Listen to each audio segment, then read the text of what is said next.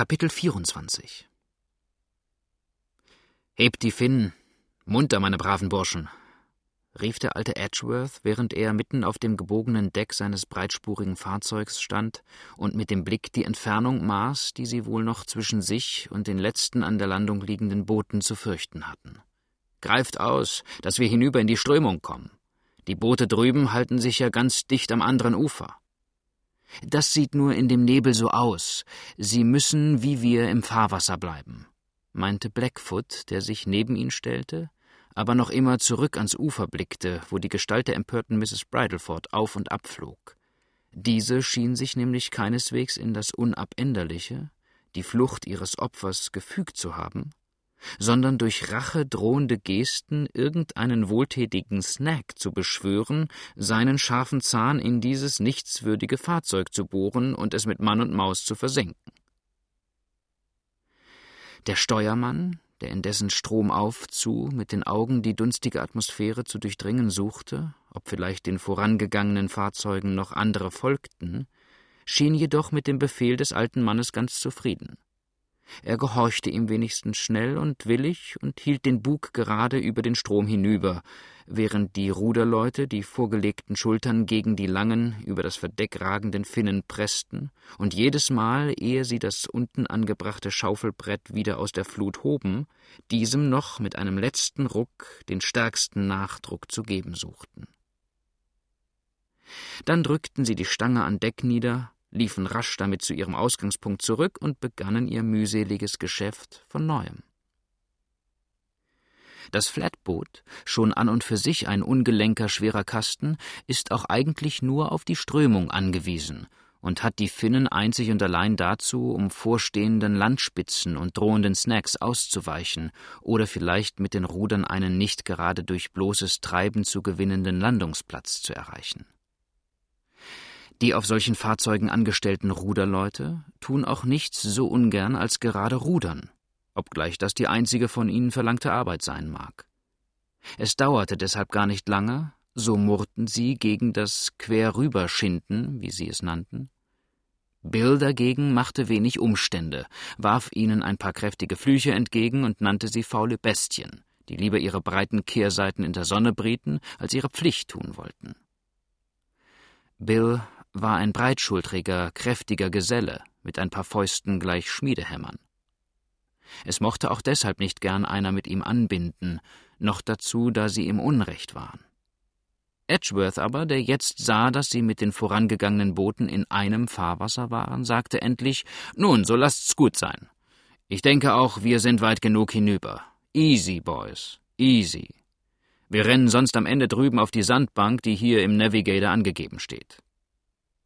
Hat keine Not, brummte Bill. Die Sandbank ist schon teilweise weggewaschen und überdies haben wir die lange passiert. Drüben liegt sie, wo die Nebel dicker und massenhafter herüberkommen.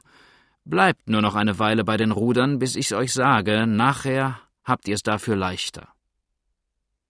Wie weit ist's noch bis zu der hier angegebenen Sandbank? fragte Edgeworth jetzt und deutete auf das Buch, das er in der Hand hielt. Noch ein gutes Stück, mischte sich Blackfoot da in das Gespräch. Wenn wir übrigens, wie der Steuermann ganz richtig sagt, noch rechtzeitig ein bisschen überhalten, so bekommen wir gar nichts von ihr zu sehen. Doch Alligatoren und Mokassins, der Nebel wälzt sich immer dabei herauf. Nun, weiter fehlte uns nichts als eine recht ordentliche Mississippi-Mütze, die sich uns über Augen und Ohren zöge. Nachher könnten wir die Finnen wie Fühlhörner vorstrecken und wüssten noch nicht einmal, ob wir rechts oder links abkämen. Nun, so gefährlich sieht's doch nicht aus, meinte Edgeworth. Man kann ja noch den halben Fluss übersehen und die Bäume auf beiden Seiten des Ufers erkennen. Es sind nur ganz dünne, luftige Schatten, die ein richtiger Abendwind leicht vor sich herscheucht. Ich will's wünschen, sagte der angebliche Handelsmann und schritt langsam zum Steuer zurück, an dem Bill jetzt, beide Hände in den Taschen, nachlässig mit dem Rücken lehnte und wie träumend vor sich niedersah. Das wär's, sagte einer von den Ruderleuten, der beim Rückgehen die Finnenspitze führte, indem er das lange Ruder durch Niederdrücken seines Teils vollständig aufs Verdeck hob und niederlegte. Die übrigen folgten darin augenblicklich seinem Beispiel. Hallo, was ist das? rief der Steuermann. Habe ich euch geheißen, aufzuhören? Bob, Johnson, nehmt eure Ruder wieder auf, wir müssen noch weiter hinüber. Dem Kapitän sind wir weit genug drüben, erwiderte trotzig der erste Sprecher, eine lange Hosiergestalt mit breiten, scharfen Schulterknochen und sehnigen Fäusten. Wenn's dem nicht recht ist, wird er's sagen. Die Pest über dich, Kanaille, rief Bill wütend, ließ sein Steuer los und sprang den ihn ruhig erwartenden Bootsmann an. Nun, Sir, lachte der Hosier, während er sich rasch in Boxerstellung gegen ihn drehte und die beiden Fäuste bis etwa in Schulterhöhe brachte. Bedient euch. Tut, als ob ihr zu Hause wärt. Langt einmal aus und seht dann, ob ich nicht Kleingeld bei mir habe, um euch zu wechseln. Halt da, Leute, sagte Blackfoot und trat zwischen sie. Halt! Werdet doch auf ein und demselben Boote Frieden halten? Schiffskameraden und wollen sich untereinander schlagen. Pfui! Geht an eure Ruderleute und tut eure Pflicht. Es ist nicht mehr weit und ihr habt das bisschen Arbeit bald überstanden. Ich will verdammt sein, wenn ich's tue, brummte der Hosier trotzig. Außer Kapitän Edgeworth, sagt's. Dann meinetwegen, und wenn wir bis Victoria hinunter hinter den Quälhölzern liegen sollten, sonst aber keinen Schritt wieder auf Deck. Donnerwetter, ich hab das Wesen von dem Burschen da satt. Warum hielt er denn das Maul, solange Tom Barnwell noch an Bord war, der ihm die Spitze bot? Er glaubte wohl, er kann über uns nur so weglaufen. Steckt da in einem verwünschten Irrtum, den ich ihm gern noch nehmen möchte, ehe wir von Bord gehen. Bill heftete seine Augen mit wilder, tückischer Bosheit auf die unerschrockene Gestalt des Rudermannes und schien nicht übel Lust zu haben, den Streit noch einmal zu beginnen. Blackfoot warf ihm aber einen schnellen, warnenden Blick zu, und trotzig kehrte er mit leise gemurmeltem Fluch zu seinem Platz zurück. Edgeworth hatte keine Silbe während der ganzen Zeit gesprochen und nur, vielleicht der Worte Smarts eingedenk, die Streitenden beobachtet. Dadurch war ihm aber auch der zwischen seinem Abkäufer und dem Steuermann gewechselte Blick nicht entgangen, der ihm das jetzt fast zur Gewissheit machte, was er bis dahin schon gefürchtet hatte, dass nämlich jene beiden Männer zusammen im Einverständnis waren. Natürlich bezog er das noch immer nur auf den Verkauf seiner Waren und beschloss, ein besonders wachsames Auge nicht allein auf die Ablieferung der Güter, sondern auch auf das dafür zu empfangene Geld zu haben.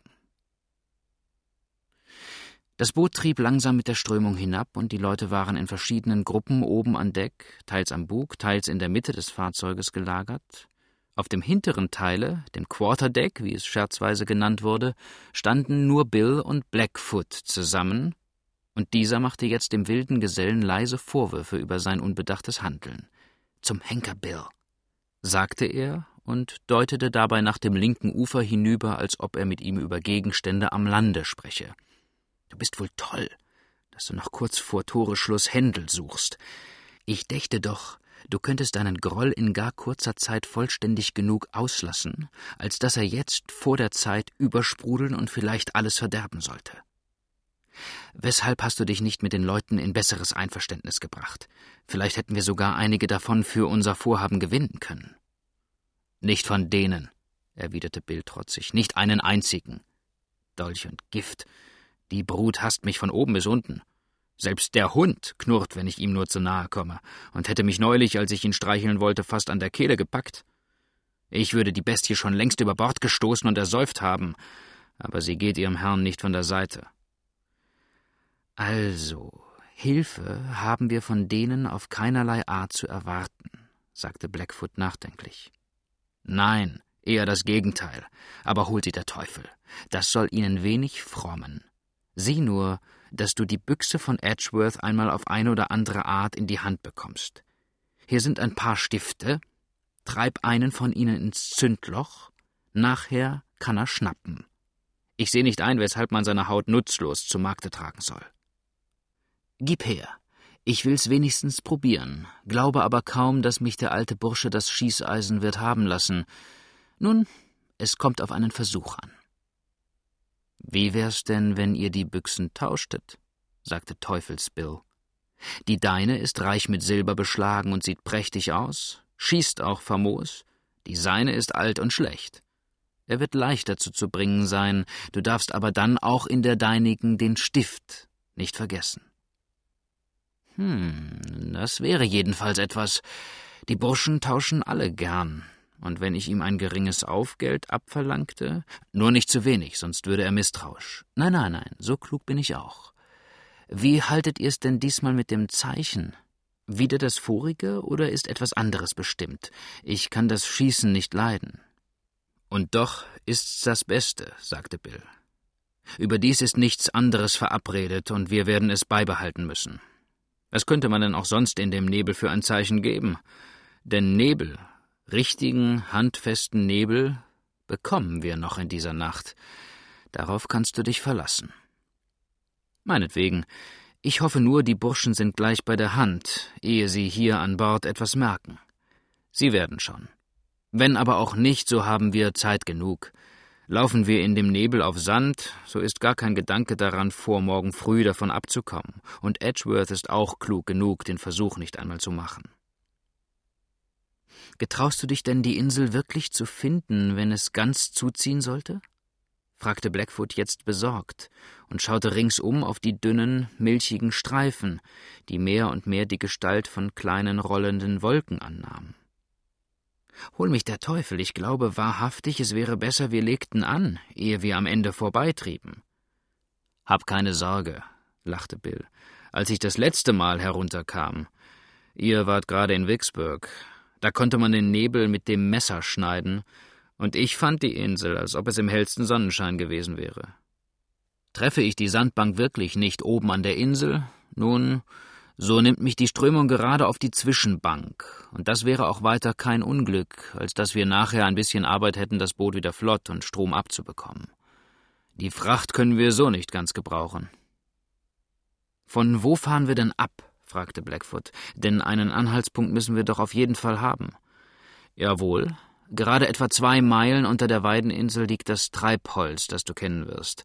Wenn wir nicht imstande sind, das zu sehen, hören wir sein Rauschen eine halbe Stunde weit, und von dort an kann man nur durch unausgesetztes Rudern Nummer 61 oder vielmehr unseren künstlich aufgeworfenen Damm vermeiden. Im neuen Navigator steht er sogar schon, angegeben als eine erst kürzlich durch sich selbst entstandene Sandbank. Gut. Danach kommen wir also etwa gleich nach Dunkelwerden an die Insel. Desto besser. Dann ist die Geschichte bald abgemacht und wir können ordentlich ausschlafen. Aber höre, Bill, wird uns der Laffe, der vorausgerudert ist, nicht etwa Verdrießlichkeiten machen? Wenn der das Boot findet, schlägt er auf jeden Fall Lärm. Dafür ist gesorgt, lachte Bill. Ich habe schon meine Maßregeln dafür getroffen. Aber jetzt Ruhe. Der Alte scheint aufmerksam auf uns zu werden. Geh ein wenig nach vorn und höre, was er so viel mit dem Weibe zu schwatzen hat. Später wollen wir unseren Plan noch besser bereden. Der Augenblick muss freilich zuletzt immer noch den Ausschlag geben. Und damit wandte er sich ab von ihm und arbeitete mit dem Steuer, um den Bug ein klein wenig mehr gegen den Strom anzubringen. Inmitten des Bootes, mehr jedoch nach vorn zu, stand das Gepäck der jungen Frau, und sie selbst saß, der letzten Szene noch immer mit unheimlicher Angst gedenkend, auf dem einen Koffer, während ihre Sachen unordentlich, wie sie die Ruderleute an Bord geworfen hatten, um sie her lagen. Seit dem letzten Streit der rohen Bootsmänner, der das Interesse aller erregt zu haben schien, bekümmerte sich auch niemand weiter um sie. Nur Wolf, des alten Edgeworths treuer Schweißhund, hatte sich mitten zwischen das Gepäck hinein neben Mrs. Everett gelegt, und zwar seinen Kopf so auf ihren Fuß, als ob sie ganz alte, liebe Bekannte wären. Diese ließ das auch gern geschehen, hatte doch selbst eines Hundes Annäherung unter all den fremden, wilden Männern etwas Wohltuendes und Beruhigendes für sie. Edgeworth schritt endlich auf sie zu, setzte sich auf die neben ihr stehende große Kiste und sagte freundlich Ängstigen Sie sich nicht, Madame. Bootsleute sind fast stets roh und derb und einige der unseren ganz besonders. Ihre Fahrt wird aber bald beendet sein. Wenn dieser Nebel nicht gar zu bösartig werden sollte, hoffe ich, Victoria bald nach Abend zu erreichen. Wird es dunkel, so lasse ich Ihnen hier oben aus meinen Decken ein kleines Zelt aufschlagen, und da können Sie dann ganz ungestört schlafen, bis wir an Ort und Stelle die Tower auswerfen. Sind Sie in Victoria bekannt, Sir? fragte Mrs. Everett jetzt und heftete ihre großen, tränenfeuchten Augen auf den alten Mann. Nein, Madame, sagte der Greis und streichelte den Kopf seines wackeren Hundes, der sich jetzt an ihm aufrichtete. Ich war nie in Victoria, habe aber von dem Ort oft reden hören. So sind Sie ganz fremd in dieser Gegend? fragte die Frau besorgt. Mit dem Wasser und seinen tückischen Gefahren unbekannt? Fürchten Sie sich nicht, in diesem Nebel auf eine Sandbank oder Drift aufzulaufen? Die Gefahr ist wohl nicht so groß, wie Sie glauben, erwiderte Edgeworth. Wir haben einen sehr guten Steuermann, der den Fluss genau kennt, und nicht mehr weit zu fahren. Der Mann, der meine Ladung gekauft hat, befindet sich ebenfalls an Bord und ist mit dem Strome vertraut. Da glaube ich wirklich nicht, dass da viel zu fürchten ist. Ach Gott, es verunglücken so viele Menschen auf diesem bösen Wasser, seufzte die arme Frau. Jawohl, Madame, jawohl, stimmte ihr mit wehmütigem Kopfnicken der Alte bei. An diesem und den anderen westlichen Strömen Tausende. Aber es gibt auch böse Menschen. Nicht der Strom allein reißt die zahlreichen Opfer in seine Tiefe. So haben auch Sie schon von jenen fürchterlichen gehört, die hier auf dem Mississippi ihr Wesen treiben sollen? flüsterte Mrs. Everett erschreckt und ängstlich. Vielleicht wissen Sie etwas Näheres über ihr Bestehen? Ich verstehe nicht recht, wen Sie meinen, Madame, sagte Edgeworth. Sie haben in Helena gehört, dass mein Bräutigam vor kurzer Zeit im Fluss verunglückte? Fragte die Frau dagegen. Ja, Mr. Smart sprach davon. Man sagt, das Boot sei auf einen Snack gerannt. Das ist wenigstens das Wahrscheinlichste. Du lieber Gott, so mancher arme Bootsmann hat ja schon auf solche Art seinen Tod gefunden. Ich glaube es nicht, flüsterte Mrs. Everett, aber noch viel leiser als vorher. Was? fragte Edgeworth erstaunt. Dass Holks Boot auf natürliche Weise untergegangen sei, erwiderte die junge Frau wie früher flüsternd. Ich habe einen fürchterlichen Verdacht und will eben nach Victoria ziehen, wo sich ein Bruder von mir, ein wackerer Advokat, niedergelassen hat. Der soll sehen, ob er die Täter nicht aufspüren kann. Wäre aber da nicht Hokes Sohn, der, wie ich höre, des verstorbenen Land so schnell verauktionieren ließ, eine viel passendere Person gewesen? Meinte der alte Mann. Ich weiß nicht recht, ob eine Frau imstande sein sollte, gegen dieses Volk aufzutreten, wenn es nämlich wirklich existierte. Hoke hatte gar keinen Sohn, fuhr Mrs. Everett noch ebenso leise wie früher fort. Mein Leben setze ich zum Pfande, dass jener Mann, der sich für seinen Sohn ausgab, ein falsches Spiel spielte.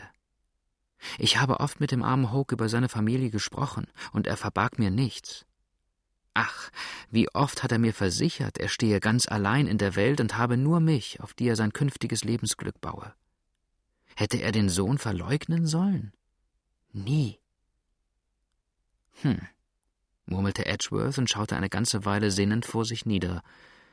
Er erinnerte sich dessen, was ihm Smart noch vor seiner Abfahrt gesagt hatte. Unwillkürlich schweifte dabei sein Blick zu den beiden Männern hinüber, die jetzt in sehr angelegentlichem Gespräch begriffen schienen. Ich wollte, Tom wäre hier. Weiß auch der Henker, weshalb ich den Jungen allein voranfahren ließ. Höre einmal, Bob Roy, und er wandte sich damit zu einem der Bootsleute, der ihm am nächsten stand, und zwar an denselben, der schon früher den Streit mit dem Steuermann gehabt hatte. Was hältst du von dem Nebel? Du bist doch auch nicht das erste Mal auf dem Mississippi. Ich halte davon, dass wir so bald wie möglich irgendwo an Land laufen oder den Notanker über Bord lassen, sagte der Mann unwillig. Hier so in den Nebel hineinzusegeln ist wahre Tollkühnheit. Wenn uns ein Dampfboot begegnet, sind wir verloren. Und begegnet uns keins, so bleibt uns doch noch immer die ziemlich sichere Aussicht, irgendwo festzurennen. Wenn ich ein Boot zu befehligen hätte, so wüsste ich so viel, dass es bei solchem Nebel lieber Mississippi Sand als Mississippi Wasser unter sich haben sollte, obgleich beides noch manches zu wünschen übrig lässt. Ihr meint, wenn der Nebel dichter würde, sollte ich beilegen? Gewiss meine ich das, wenn ihr mich denn einmal darum fragt, sagte der Rudermann. Es ist mir ohne dies ein unheimliches Gefühl, so gar nicht zu sehen, wohin man fährt, und dann dem Burschen da, und er wies rückwärts über die Schulter mit dem Daumen nach Bill hin, anvertraut zu sein. Edgeworth folgte der Bewegung mit den Augen, brach aber jetzt, als Blackfoot langsam auf ihn zuschritt und bald darauf neben ihm Platz nahm, das Gespräch mit dem Mann ab. Es wird trübe, sagte der, während er dabei den Strom hinabdeutete, wo die Nebelmauer höher und höher zu steigen schien. Es wird verdammt trübe. Wir können froh sein, dass wir einen so guten Lotsen an Bord haben. Ja, ja, erwiderte Edgeworth und blickte unruhig umher. Es sieht böse dort unten aus. Dauern diese Mississippi-Nebel lange?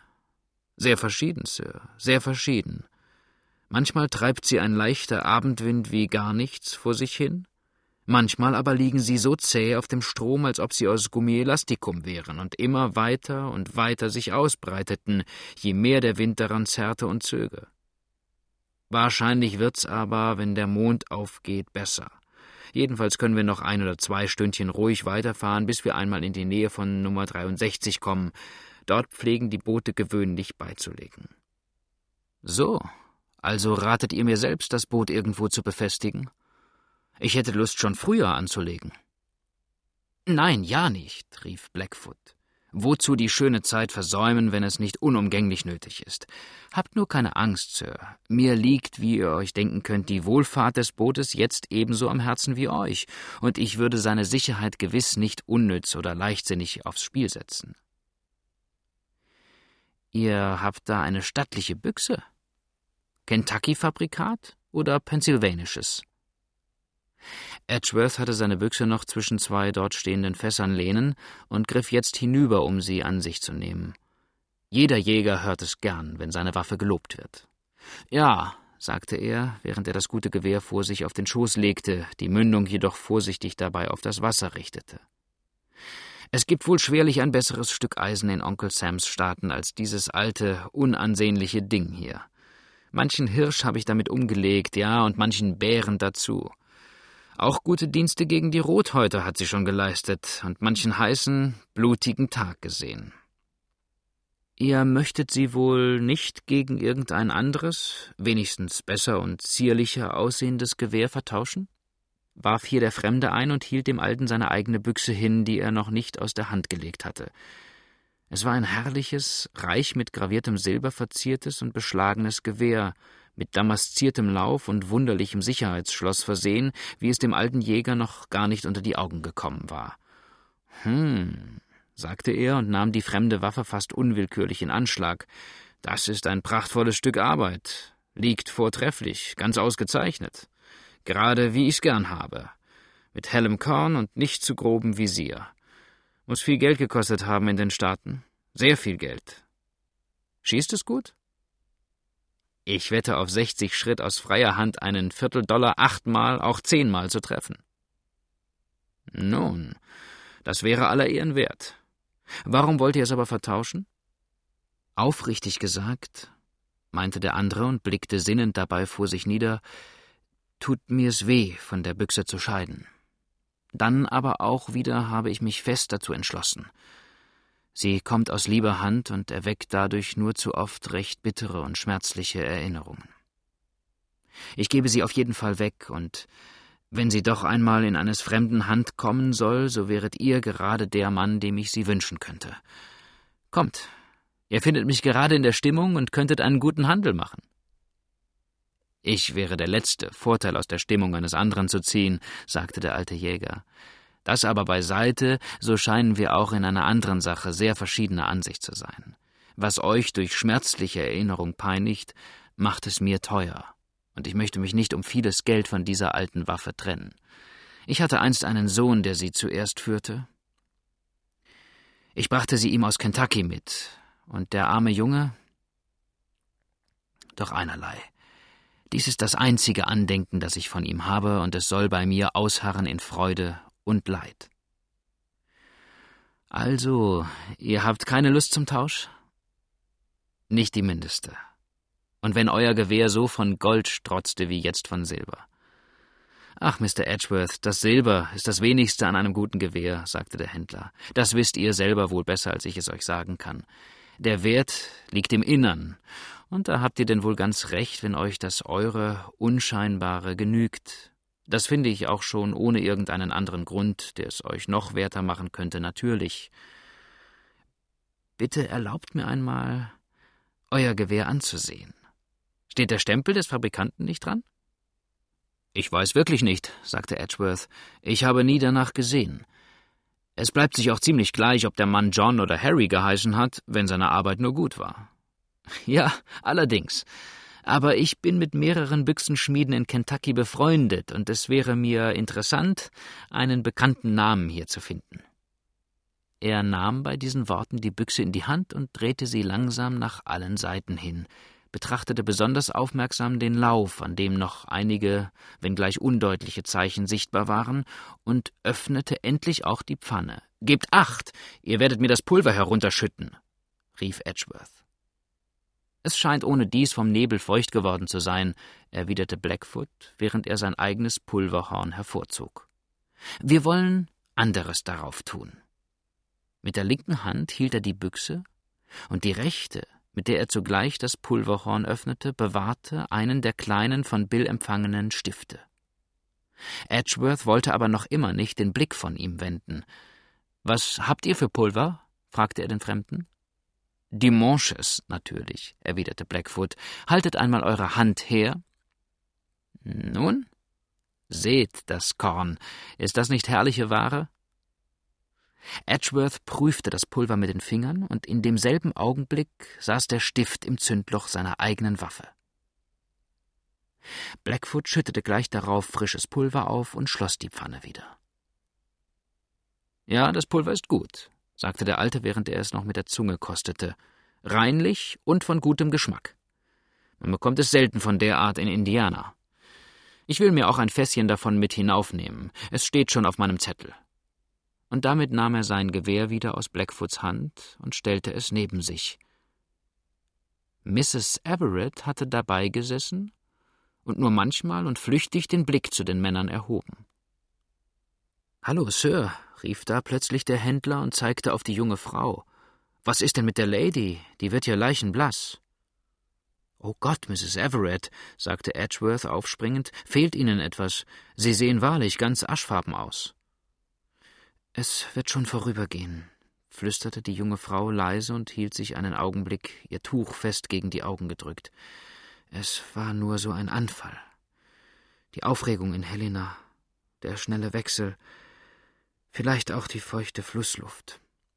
Ja, ja, sagte Edgeworth, die ist hauptsächlich daran schuld. Ich hätte das schon früher bedenken sollen. Aber warten Sie nur, ich hole Ihnen gleich die Decken herauf, und dann wollen wir schon ein ordentliches Lager für Sie herrichten. Es gibt nichts Besseres als wollene Decken, um feuchte Luft abzuhalten. Und der alte Mann ergriff sein Gewehr und schritt ohne weiter auf die Einwendungen der Frau zu achten, vorn zum Bug und dort eine kleine Treppe hinunter in den unteren Raum. Von dort kehrte er auch bald mit drei großen Mackinaw-Decken zurück und ging nun mit Blackfoots Hilfe emsig daran, eine Art Zelt herzustellen, unter dem sich Mrs. Everett ungesehen und ungestört der Ruhe überlassen konnte. Dies ist eine Art Galanterie und Aufmerksamkeit für das weibliche Geschlecht, wie sie selbst der roheste Hinterwäldler fast instinktartig beweist. Und jede Frau kann deshalb auch, ohne fürchten zu müssen, der geringsten Unannehmlichkeit ausgesetzt zu sein, die ganzen Vereinigten Staaten allein durchreisen. Sie wird in jedem Fremden, der durch Zufall ihr Begleiter geworden ist, einen bereitwilligen, aber fast selten oder nie benötigten Schutz finden. Mrs. Everett schien übrigens, so herzlich sie auch dem alten Mann für seine Güte dankte, dennoch keinen Gebrauch von dem Lager machen zu wollen, denn sie blieb unruhig an Deck und schien von jetzt an besonders aufmerksam die noch immer sorglos gelagerten Gestalten der Flussleute zu betrachten. Sie befanden sich auch alle oben, nur einer von ihnen war unten im Raume beschäftigt, um auf dem dort befindlichen Rost oder Kochofen das einfache Abendmahl der Mannschaft zu bereiten. Er tauchte von dort manchmal mit glühend rotem Gesicht auf, um sich entweder abzukühlen oder Holz von oben mit hinunterzunehmen. Hallo, was für Land ist das da drüben? fragte da plötzlich Edgeworth, als er auf einen im Nebel kaum erkennbaren, etwas dunkleren Streifen deutete, den sie zu ihrer Linken liegen ließen. Kann das wohl das Mississippi-Ufer sein? Oh, bewahre, erwiderte ihm Blackfoot. Das muss ja der Steuermann wissen. Was für Land ist das, Sir? Runde Weideninsel, erwiderte Bill lakonisch und drückte den Bug etwas davon ab, denn er fürchtete selbst eine von dieser Insel auslaufende Sandbank, auf welcher ja auch das Dampfschiff Van Buren festgesessen hatte.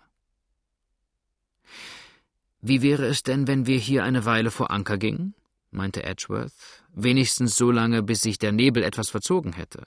Geht nicht, rief Bill ruhig dagegen. Wir können nicht bis an hundert Schritt von der Insel selbst kommen. Der Sand läuft hier ein tüchtiges Stück in den Strom hinein. Nehmt einmal das Senkblei. Edgeworth nahm die Leine, an welcher das Blei befestigt war, und warf es über Bord. Bill hatte recht. Der Strom war hier höchstens acht Fuß tief, und sie durften allerdings nicht wagen, näher heranzufahren. Die Strömung lag aber, dem Navigator nach, von hier an rechts an der Insel vorüber dem Arkansasstaat zu und drängte erst von dort aus, etwa vier bis fünf Meilen unterhalb der Mitte des Stromes, wieder zu. Nummer 61 lag, wie schon früher erwähnt, 13 englische Meilen unter der Weideninsel. Durch den Nebel noch beschleunigt, fing es jetzt recht ernstlich an, dunkel zu werden, und der alte Farmer schüttelte gar bedenklich den Kopf, als selbst die letzten bis dahin fast noch immer sichtbar gebliebenen Wipfel der nächsten Uferbäume verschwanden. Sie trieben ja auch nun, fast auf gut Glück und ohne den leisesten Halt von irgendeiner Seite aus, Strom ab und, wie er recht gut wusste, zwischen unzähligen Gefahren hin. Er stand vorn auf dem Bug und lauschte auch dem unbedeutendsten Geräusch, ob er nicht das Brechen der Wasser an irgendeiner Drift oder das Wehen der vielleicht nahen Uferbäume hören könne. Aber alles lag ruhig und still. Kein Laut ließ sich vernehmen. Die ganze Natur schien wie ausgestorben, und selbst der Wind, der noch früher den Nebel einigermaßen zerteilt hatte, musste gänzlich eingeschlafen sein. Denn die Dünste lagen wie ein graues Leichentuch fest und unbeweglich auf dem Strome, und müde und träumend schwamm das schläfrige Boot auf seiner matt blinkenden Fläche.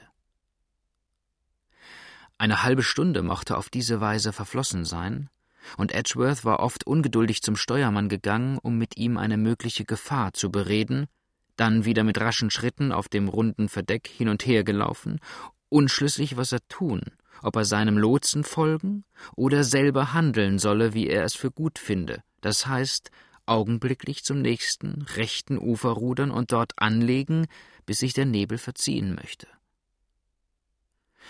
Blackfoot hatte sich indessen fast immer an seiner Seite gehalten, um jeden möglicherweise in ihm aufsteigenden Verdacht abzulenken. Jetzt aber, da sie sich mehr und mehr dem verhängnisvollen Punkt näherten, gab es noch so manches, was er mit dem Verbündeten zu besprechen wünschte, und er zog sich nach und nach dem Steuer wieder zu, wobei er zuerst eine Zeit lang in Bills Nähe auf und ab ging, ohne ein Wort an diesen zu richten.